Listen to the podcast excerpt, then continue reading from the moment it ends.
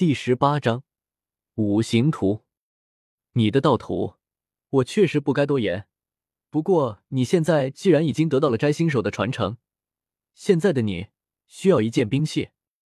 黄毛大熊说话间，一指旁边的虚空，顿时虚空中出现了一本厚厚的金色书册，上面有“珍宝”二字。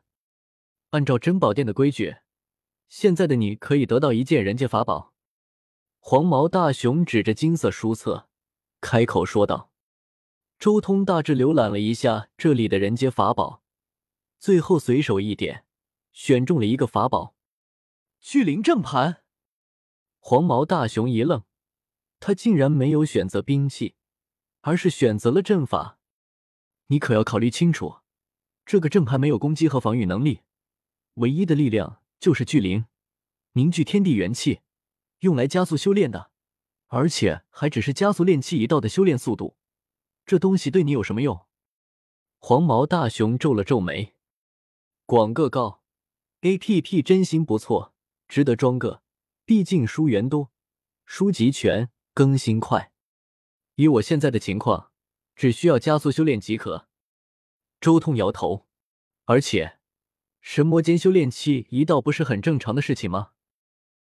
说起来，当年这座洞府的创始人没有兼修炼气一道，还有三兽道人的神魔炼体之法是什么？周通看向黄毛大熊，三兽道人不可能修炼的赤明九天图，因为如果三兽道人修炼的是赤明九天图，那么原著中的纪宁就不可能到处去找赤明九天图的后面功法。主人当然兼修了炼气一道，只不过主人最强大的还是神魔炼体。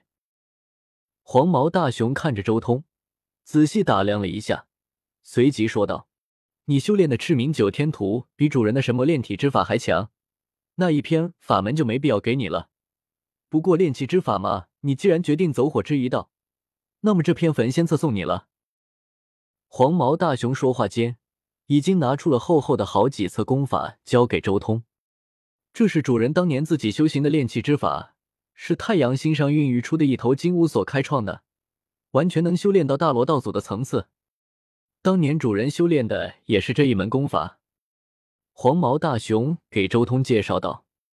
周通也有些惊讶，当年的三兽道人主修的竟然也是火之一道，他的炼气功法竟然也是偏向于火系的。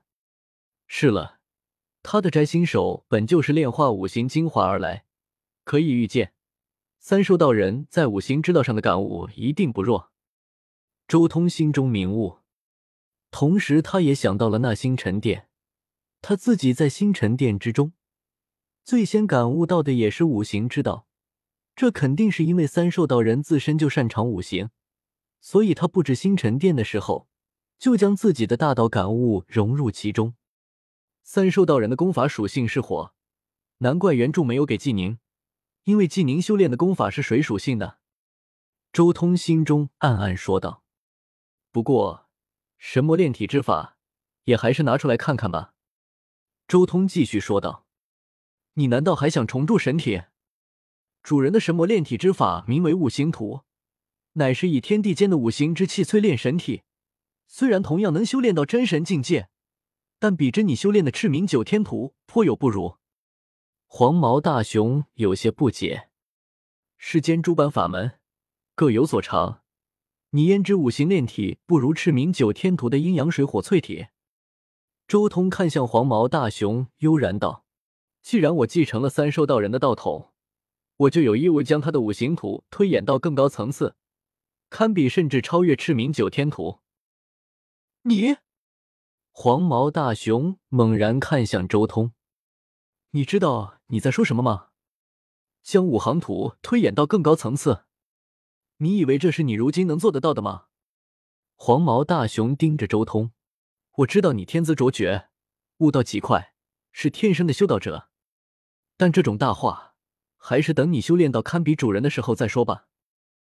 但是告诫了一番之后，黄毛大熊还是拿出了三兽道人的五行图，道：“不过。”你终究还是开创过奇迹的人，给你这篇功法，或许将来真的有希望将此法提升到堪比赤明九天图的层次。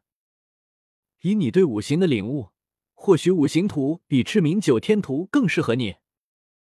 黄毛大熊终究还是看到了周通身上的希望，或许他真的可以将三兽道人的道统发扬光大，更有可能将三兽道人最根本的功法发扬光大。周通也有些无语的看着黄毛大熊，这一手大棒一手萝卜的手段还真是溜。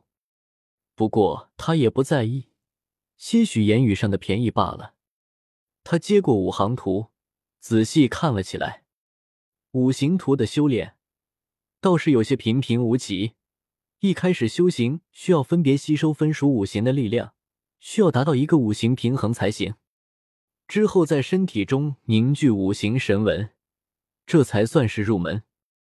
不过此法的晋级之法倒是与赤明九天图有些类似。赤明九天图在晋级的时候需要融会阴阳之力，而五行图则要求领悟五行生灭之道。其实五行图的修炼之法算是流传的较广的修炼之法，只不过大多都是残缺的，只剩下五行中的一个或是两个。比如纪氏的烈火歌就是火形炼体之法的简化版，比如他们的玄黄不灭就是土行炼体之法的简化版。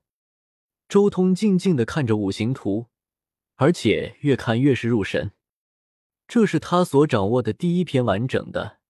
可以直达真神的神魔炼体之法，虽然此法不如赤明九天图完善，但周通却通过此法看到了神魔炼体之道后面的道路。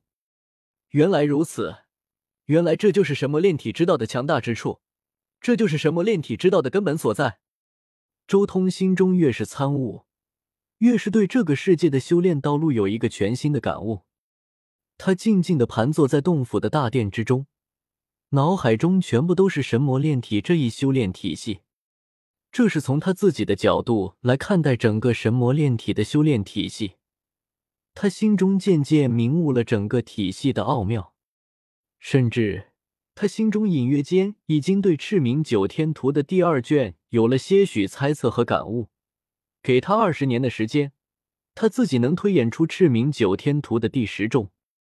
原来神魔炼体这条路是这样的。